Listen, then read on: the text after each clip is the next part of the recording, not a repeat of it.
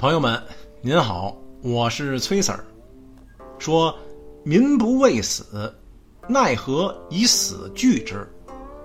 若使民常畏死，而为奇者，吾得之而杀之，孰敢？常有厮杀者杀，夫代厮杀者杀，是谓代大将浊。夫待大将浊者，悉有不伤其手耶？意思是说呀，民众不畏惧死亡，为何还要用死亡来威吓他们呢？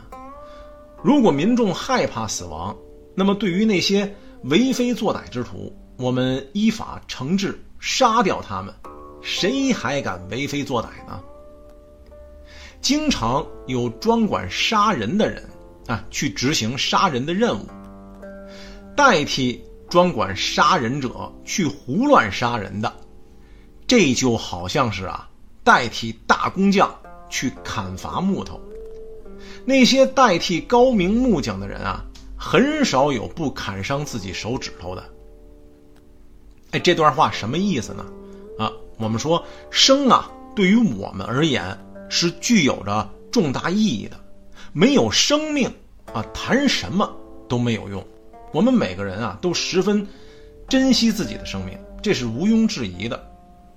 老子说呀，说民众不害怕死亡，为什么人民哎他不害怕死亡呢？这是一个令人疑惑的问题。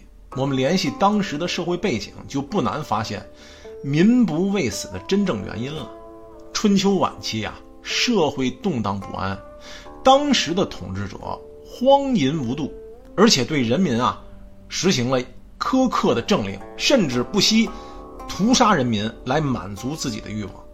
生活在水深火热之中的人民呢，朝不保夕，他们对生的渴望很冷淡，很淡漠。死对于他们而言啊，已经不再是那么可怕了。在他们看来，生是痛苦的。哎，死呢，反而倒是一种最好的解脱，所以他们自然也就不害怕死亡了。对于不怕死亡的人，以死相威胁，那还有什么意义呢？因此啊，老子提出了“民不畏死，奈何以死惧之”的质问，这其中啊，夹杂着老子的愤慨情绪，哎，是我们能够读得出、感觉得到的。老子之所以会愤然愤慨，是因为啊，他对人民的仁爱和怜悯，以及他对生命的敬畏和尊重。若使民常畏死而为奇者，吾得之而杀之，孰敢？老子紧接着上文的“民不畏死”，提出了相反的假设：如果民众害怕死的话。统治者就可以对那些为非作歹之徒依法判以死刑。那么以后谁还敢为非作歹呢？在这里啊，老子提出了一个杀一儆百的方略。老子是仁慈的，他反对战争，更不提倡杀人。老子用杀的提议啊，会让人感到别扭。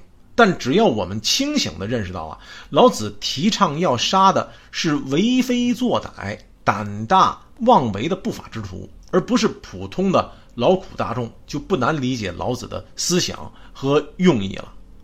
一旦人民不再畏惧死亡，那么国家的苛刻制度和严酷刑法就无法发挥作用，也就形同虚设了，或者说它不再有惩处的作用和震慑的威力了。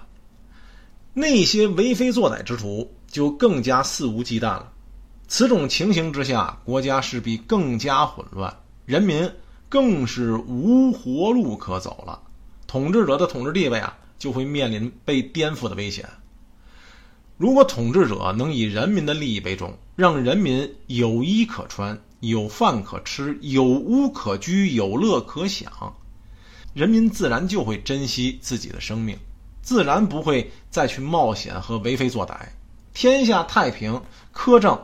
也就失去威力了，统治者的统治地位也就随之稳固了，圣明的统治者懂得去珍惜生命，不轻易啊实施酷刑，对人民呢进行道德、法律、制度的宣传教化，使他们在畏惧死亡的同时明白法律的威严。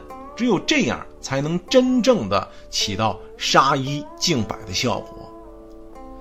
常有厮杀者，杀；夫代厮杀者，杀。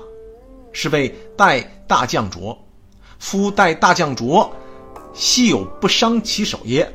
这是老子针对当时国家的法律之混乱和不健全，向统治者提出的忠告。